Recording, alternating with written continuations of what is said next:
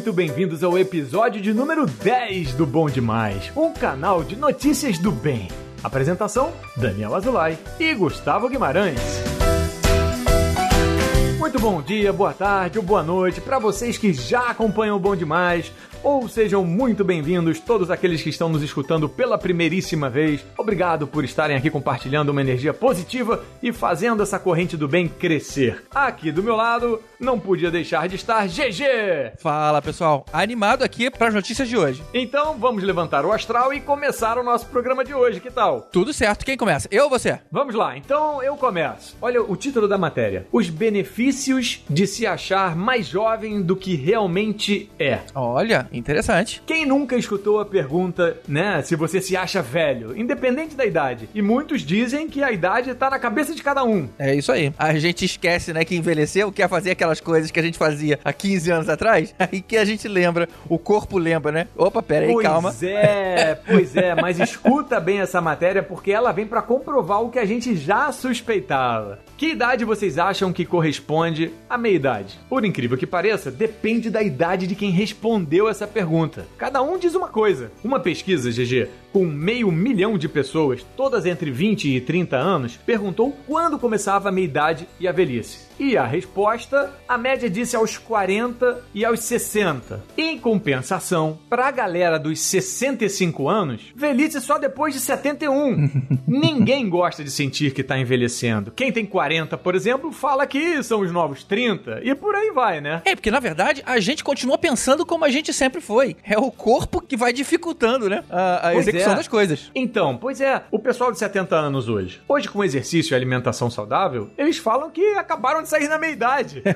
tipo assim. É verdade, é verdade. Então, quando a gente pensa em idosos, nós pensamos normalmente o quê? Pessoas frágeis, doentes, com alguma limitação. Ninguém quer se sentir assim, né? Não é que a velhice não vai chegar para todos. Ela vai. E a gente tem que tratar isso com naturalidade, mas também com respeito e dignidade. Concorda, Gigi? Concordo. Outro dia as pessoas estavam questionando a placa de idosos, porque hoje você mostra uma pessoa curvada e com bengala. E, pô, com 60 anos, que já é legalmente considerado como idoso, a pessoa tá muito longe de estar tá dessa forma frágil como a placa é indicada, né? Olha que exemplo maravilhoso que você acabou de trazer. Exatamente isso. Então quer dizer que a maioria das pessoas se engana? Sim. E isso pode ser ótimo. Olha essa pesquisa. Em 2003, os pesquisadores Hannah Cooper e Michael Marmot realizaram um amplo estudo no qual participantes foram novamente questionados, né? Quando a velhice começa? Viver de acordo com o estereótipo de uma pessoa mais velha poderia aumentar justamente os problemas que temos medo. A saúde piora, os movimentos pioram, a memória fica ruim. A gente associa a um declínio. E o inverso também é verdadeiro. Quando pensamos que a velhice é só lá longe, a gente se mantém ativo e nos comportamos de maneira mais jovem. Faz sentido. E esse círculo virtuoso é que protege a gente, GG. Faz todo sentido. Por isso que a gente vê tanta gente de mais idade fazendo esporte, se divertindo, indo pras ruas. Porque acabou aquela coisa de velhinhos são aquelas pessoas que, que gostam de conversar na fila do banco e depois voltam para casa. Não é mais assim. Exatamente. Não, e velhinhos é o quê? Velhinhos, de repente, para uma pessoa de 60 anos é a pessoa de 80, 90, 100. Mas eu acho, Daniel, que mesmo para as pessoas de mais idade, como de 80 anos, como de 90, como elas estão vendo os seus iguais ali em atividade, elas acabam estimuladas a, se, a ter suas, suas próprias atividades. Se você for tentar lembrar, quando a gente era criança, as pessoas de mais idade ficavam tricotando em casa, cara. É, você ainda vê a pessoa tricotando, mas é um hobby dentre muitas outras coisas que a pessoa faz. Exato, não é a única opção, né? Claro, exatamente. Não, o mundo tá mais ativo, é mais acelerado, tem milhões de opções e isso é que é o legal, as pessoas se colocarem nesse lugar. Olha essa outra pesquisa aqui. A Becca Levy, da Escola de Saúde Pública de Yale, também produziu resultados extraordinários. Ela fez uma pesquisa num grupo dos 50 anos e ela descobriu que quem tinha pensamentos positivos sobre o seu estado físico, à medida que envelhecia, ah, eu me sinto como se eu tivesse 30 anos, coisas assim, viveu mais do que quem pensava que ficando mais velho a pessoa fica inútil, por assim dizer. Outra pesquisa. Na Alemanha, feita por Suzanne Wurm, só confirmou: a mensagem é: mantenha-se ativo, aprendendo coisas novas, produzindo, não importa o que, um hobby, vários hobbies, ler, atividade física. Se a gente adota uma atitude para frente, certamente viveremos mais e aproveitando cada momento. Tá aí, as pesquisas mostraram isso. E hoje em dia tem tantas opções, né? A gente pode ver as praças públicas, muitas delas com equipamentos para pessoas mais velhas fazerem exercícios. A gente vê programas especializados para o pessoal de mais idade. A própria internet serve para unir pessoas dessa mesma faixa etária e combinarem viagens juntos, hobbies juntos. Ou seja, a gente tem muito mais recurso hoje em dia para que você tenha uma vida muito mais ativa do que se tinha antigamente e a gente tem que aproveitar isso, né? Concordo. Tem muito mais estímulo, porque todo mundo descobriu que é isso. A gente tem que dar estímulo para que a gente se sinta realmente em atividade, seja ela qual for, inclusive socializar, como você falou. Então é isso. Sintam-se jovens sempre, porque esse é o segredo de ficar jovem por mais tempo. Excelente, excelente. E você, GG, o que é que você vai trazer pra gente hoje? Daniel, você sabia que agora já existe um peixe robô que engole plástico no mar? Que máximo! Como assim? Me conta Olha isso. Olha isso, cara, que coisa de ficção científica. A gente sabe o tamanho do problema que vem sendo com esses despejos em larga escala de lixo nos rios, nos mares. Nem fala. A gente vê alguns sendo levados pelas marés até as praias, outros vão lá pro fundo do mar, outros entram, sei lá, em alguma corrente e ficam pelos oceanos, mas todos eles sofrem deterioração, que são esses microplásticos que vão se soltando na água e vão matando a fauna, vão matando a gente também, né? Quando a gente come um peixe que tá envenenado por plástico. O plástico é um veneno no mundo de hoje. É, exatamente. Só que agora os cientistas chineses inventaram um peixe robô bem pequenininho, né? Pouco mais de um centímetro, que come, né? esses microplásticos nos mares. Engraçado que eu fiz aqui um. Quando eu falei come, eu fiz uma aspa com o dedo, como se vocês fossem me ver aqui. Né? Mas ele... Eu entendi, eu senti, eu senti no fundo da alma. e eles afirmam que esses microplásticos, eles são praticamente onipresentes hoje em dia no meio ambiente, né, cara? A ponto de já ter sido detectado em água marinha, na água doce, na comida, na água potável e até no ar. Olha só que porcaria, cara. isso já tá impregnado no nosso meio ambiente. E aí entra esse peixe robô, que ele se orienta lá embaixo da água pela luz infravermelha e ele é programado para levar tudo que ele encontra com aquelas características de plástico para um local mais adequado. Que nem um caminhãozinho, né? Quando ele enche, ele vai até o depósito, despeja aonde ele foi definido e volta para pegar mais. Que máximo! Muito legal, né? E tem duas características muito interessantes nessa, nesse projeto. Um, se ele for comido por peixe de verdade ou por outro animal, hum. não vai apresentar nenhum risco para essas espécies. Olha só. E também ele tem a habilidade de se auto-reestruturar. Se perde um pedaço dele por qualquer motivo, sei lá, ele ganha uma mordida, uma barbatana fica presa aí e acaba sendo arrancada, o bichinho se reconstrói, cara. Isso é muito que ficção isso? científica. Muito. Muito legal, né? Ó, pra quem associa a imagem, eu tô imaginando aqui, ele é o Wally dos plásticos no planeta de hoje. É verdade, cara. Excelente referência. Para quem não sabe, Wall-E é uma animação de grande sucesso da Disney, que se trata aí de um robozinho em um mundo já devastado. Muito bonito, muito, muito interessante de ver. Que ele é o coletor de lixo, né? Ele fica coletando lixo permanentemente lá e armazenando. Então o robozinho, é. o peixinho é o coletor de lixo dos mares. Exatamente, muito interessante. Olha, por enquanto, esses robozinhos, eles só vão ser usados em águas rasas, porque os cientistas uhum. dizem que para ir pro fundo do oceano, a operação é muito mais complicada complexa, né? Até porque a distância, né, que o peixinho vai ter que pegar as coisas lá embaixo e levar ah, é. pro outro lado, fica mais difícil. Você vai ter que ter uhum. umas áreas mais intermediárias. É, ok, não, não é para início de projeto mesmo. Mas já se ele funcionar nos rios, já é bom demais. Já, cara, já. Ou mesmo em, em, em lugar mais raso, onde tem recifes e tudo mais. Isso é, isso é excelente, cara. E o bom é que esses testes estão sendo feitos lá na China mesmo, que é um país que tem dinheiro e tem uma capacidade de produção em massa a custo barato, que é a única maneira desse projeto emplacar, né? Porque não adianta um peixinho robozinho. Tem que ser é. milhares deles, né? E que certamente também geram muito plástico pro planeta, né? Cá pra é, nós. Sem dúvida nenhuma. É, talvez seja até uma maneira deles de... Compensar. De compensar a poluição que eles geram. Que Mas massa, aí tá, cara. Torço pra esse negócio funcionar. E quem sabe, numa versão futura, podia ter aí, sei lá, peixinhos que faz o mapeamento do fundo do mar. Olha que legal, né? Pô, muito legal. Sem fim, né, cara? O que, o que você pode pensar de, de benefício com essa iniciativa. Mas só de já estar tá limpando as águas de, de plástico, nossa, maravilhoso. Já é muito mais do que a gente tem hoje, né? Muito bom, adorei. E aí, vamos para as nossas dicas do dia?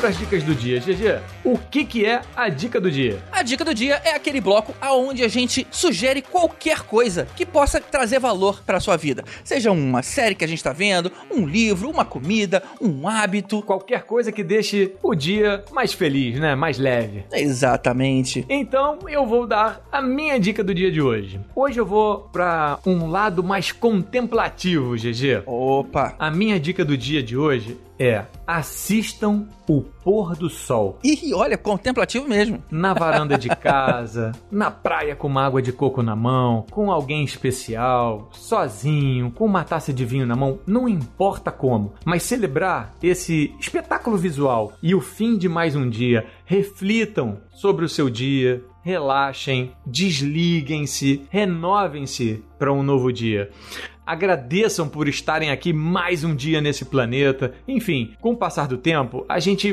parou de observar os céus. Essa é a verdade, né? Os nossos antepassados viviam observando os céus. E é claro que nas cidades cheias de luz a gente nem vê mais as estrelas. Então, pelo menos, contemplemos o pôr do sol. Façamos desse momento um momento realmente reflexivo. E vocês podem se surpreender com um lindo visual e eu garanto que vai fazer bem para a saúde mental e espiritual de cada um. É, essa é uma dica bastante valiosa, porque além do espetáculo visual, né, que você tá vendo, é aquele momento de autorreflexão que a gente não tem mais, né? Hoje, o tempo todo, a gente tá olhando para alguma tela, ou seja, na televisão, ou no computador, ou no celular. A gente a, a, chega ao ponto de muita gente ir com a esposa, com um companheiro lá para um restaurante e os dois ficarem cada um na sua tela, né? Seria uma maneira de nos reabituar a ter contato com as nossas, para quem acredita, né, com as consciências consciências maiores, com o subconsciente, com outras consciências, né? Conosco mesmo. Conosco mesmo. É isso. Esse mundo de hoje está muito acelerado e a gente não contempla mais. GG, quando foi a última vez que você viu o pôr do sol? Olha, tem muito tempo, cara. Tem muito tempo. Tá vendo? Tô te falando. Pois eu, outro dia, aqui em casa, graças a Deus, eu tenho que agradecer a, aos deuses. Eu tenho uma vista tão fantástica e tem uns pôres do sol tão lindos, tão espetaculares, com, com um tom de laranja. É uma beleza. De novo, levantemos os olhos para os céus e vejamos os pôres de sol, que eu garanto que vocês vão ter uma experiência fantástica. Mas não só apreciar, tirar esse momento para contemplar, para respirar, respirar fundo, sabe? Exatamente. Eu tava aqui tentando lembrar, né? Você, me fez uma pergunta aqui no, do âmago, né? É, é quero saber. eu realmente lembrei de um dia que eu vi o pôr do sol. Por sinal, eu tava num navio. Foi a única vez que eu andei de navio na vida. Eu, eu tava lá e, como tava num, num lugar sem barreiras, né? Eu tive a oportunidade de ver o pôr do sol. Só que eu fiquei muito ocupado tentando registrar aquela imagem das melhores maneiras possíveis. Então, ou seja, eu não aproveitei aquilo da forma como você propõe, que seria a forma mais prazerosa, mais reflexiva, mais engrandecedora que o momento poderia ter me trazido. Tá aí. Você tava de turista no pôr do sol tava e não de, turista. de ator principal. Exatamente. É tipo isso. E você, GG, o que, que você vai trazer pra gente hoje? Daniel, aquela dica do triturador rendeu um bocado de elogios, o que me deu uma ideia de fazer uma leva de dicas voltadas para nossa casa. Legal. Para deixar ela mais aconchegante, mais funcional, etc. E aí hoje eu escolhi uma muito simples, que vai trazer uma sensação de bem-estar bastante satisfatória, mesmo sem você perceber a princípio. E eu me refiro ao cheiro da nossa casa. Isso é muito importante importante e é pouquíssimo levado hum. em consideração por um simples motivo: a gente não consegue sentir o cheiro da nossa casa. O nosso olfato já se viciou nele, então o cérebro para de levar ele em consideração. Mas toda casa tem um cheiro e você sabe disso porque você sente o cheiro quando vai na casa das outras pessoas. E aí, quando eu falo em mudar o cheiro, não é simplesmente colocar uma vela aromática ali, né? Porque é tapar o sol com a peneira. Vai funcionar só enquanto a vela estiver acesa. E aí depois volta como tava. Você precisa aprender a ler o cheiro, né? Olha eu fazendo aspas de novo. eu visualizei, eu visualizei. Mas como é que então a gente pode sentir o cheiro da nossa casa se o nariz não funciona mais, né? Então, existe uma oportunidade para isso que você tem que aproveitar quando ela acontecer, que é quando a gente viaja. Se você for ficar tipo uns 10 dias fora, na volta, assim que abrir a porta, você vai até o centro da sua sala e fica alguns segundos parado ali, sem fazer mais nada, só respirando fundo. Por poucos segundos, você vai sentir o cheiro da sua casa, que é o cheiro que as suas visitas sentem, que é uma combinação das coisas que você tem e do estado que elas estão, né? Mas tem que ficar esperto, porque isso dura, cara, só uns 5 segundos. Eu faço muito isso, porque eu fico muito entre uhum. Rio e São Paulo, né? Eu passo duas semanas num lado, duas semanas no outro. E, e eu sei que isso é muito rapidinho, e aí depois, sei lá, acho que o cérebro lembra do cheiro e some. Eu não sinto mais nada. Mas o importante é que naquele momentinho você vai saber o que é que tem que mudar. Pode ser o cheiro de revista velha, né? Aí você, sei lá, você tem um revisteiro que tem umas revistas que você ganhou de brinde há anos e nunca leu. você tem um tapete velho que você nunca lavou. Você tem um estofado que tem cheiro de cachorro molhado e você nem tem cachorro, sabe? então, a primeira ação é agir nessas coisas que você identificou. Justamente porque são os cheiros mais fortes, né? Por isso você percebeu primeiro. E aí, depois disso, você pode colocar alguns elementos na casa que trazem um bom aroma. Por exemplo, planta. Além de trazer a natureza para mais perto de você, renova o ar. As plantas ainda fazem aquele visual bacana, né? E aí, por fim, o objetivo principal aqui, né? Ajuda com esse aroma gostoso, né? Traz um frescor aí para os ambientes e aumenta o conforto. Eu tava aqui rindo um pouco sozinho, cara, porque assim, eu, eu brinco com a minha namorada que eu falo assim, ai, como é difícil ser eu. E o meu nariz é um inferno. Ele sente tudo que você pode imaginar. Mas num grau cachorro que procura drogas, qualquer coisa. Porque, cara, é uma desgraça. Eu sinto tudo. Então, assim. Pra você é mais fácil. Eu não preciso demorar duas semanas. Eu saio de casa quando eu volto, eu sinto, cara. É então, mesmo, assim, olha só. É mesmo, é uma desgraça. Mas rapidinho, assim, isso na verdade é uma. Não, não foi um chute, né? Por sorte você tem essa facilidade. Mas é uma autodefesa do cérebro. É. é por exemplo, se você hoje mora perto de um lugar que, que não cheira bem, tipo um córrego de um rio, com esgoto e tudo mais, os primeiros dias vão ser muito difíceis. Mas depois, na hora que o seu cérebro entender, cara, esse cheiro não vai embora, ele desliga. É e você é. para de se incomodar com aquilo. Claro. Não, até porque o cheiro que é bom para você, de repente, até, sei lá, você escolheu um incenso que te agrada. E aquele cheiro para você te agrada. Mas é o que você falou. Num primeiro momento ele vai ser muito forte para você, depois você tende a se acostumar com ele. Mas talvez para mim, que entro lá, ele é muito forte, é. tanto positivamente quanto negativamente. Porque daí Exato. tem cheiro, tem suas preferências também, né? Exato, exato. E, e, bom você ter colocado essa questão de cheiro artificial, porque a, a, gente sugeriu duas coisas né, aqui, né? Primeiro, você mudar, tirar as coisas que podem não ter um, um bom, um bom cheiro na sua casa, uhum. e você colocar coisa ali de que ajuda no aroma, né? No caso, planta, flor e tudo mais. Mas é importante que você não pule etapas. Não adianta, opa, eu vou comprar uma planta. Não, você primeiro tem que tirar os cheiros marcantes, porque senão um vai. É... Tá mascarando. Um vai mascarar o outro. E aí, depois de tudo, sim, de vez em quando, aquele difusor de aroma, uma coisa bem leve, é para quebrar a rotina, cai muito bem, né? Tem vários aí no mercado, lavanda, alecrim, capim-limão, né? Sei lá, é do gosto de cada um. Além do aroma bom, alguns são inclusive, é, tipo terapêuticos, né? Tipo, relaxam, alguns são menos, ou então você é um cara muito relaxado, ou uma, ou uma mulher muito calma e você quer um pouco mais de energia, você bota um cheirinho para dar uma energia a mais no ambiente. É, é legal, é legal. As pessoas subestimam a questão do cheiro e ele é muito importante. Ela tá te ajudando mesmo sem você tá percebendo. De repente, você tá mais feliz ou você tá mais disposto, tudo por conta do aroma, do, do conforto agradável que tem na sua casa. Quer ver uma coisinha que é boa? Você quando chega para deitar na sua cama no final do dia, se você tiver jogado um cheirinho daqueles de... Sabe quando você entra numa loja de, de, de roupa de cama que tem aquele cheirinho e você fala, nossa, que cheirinho agradável. Uhum. Você joga um pouquinho daquilo e você chega para deitar. Sabe quando você fala, ai, tô deitando nas nuvens, que parece delícia. Que, parece que o sono vem até mais fácil, né? Vem até mais fácil. É, legal, é legal. isso aí. Cheiro é muito importante. De acordo. E chegamos ao final de mais um programa. Um pequeno marco, GG. O de número 10. Olha só. Esperamos que todos tenham gostado, que tenhamos conseguido fazer seu dia, sua tarde ou a sua noite ficar um pouquinho melhor não se esqueçam que vocês podem conferir todas as matérias na íntegra acessando o link de cada uma delas lá no nosso post. E você pode também mandar suas próprias sugestões ou comentários sobre as notícias e as dicas, ou mesmo a sua sugestão de uma matéria ou de uma dica nova. É isso aí, não. Esperamos não. Queremos que vocês participem. Esse programa é de todos nós. E lembrando, pessoal, temos um episódio novo toda semana. Então, até a próxima semana. Valeu, GG. Até Beijo. a próxima. Valeu, um abraço. Bye.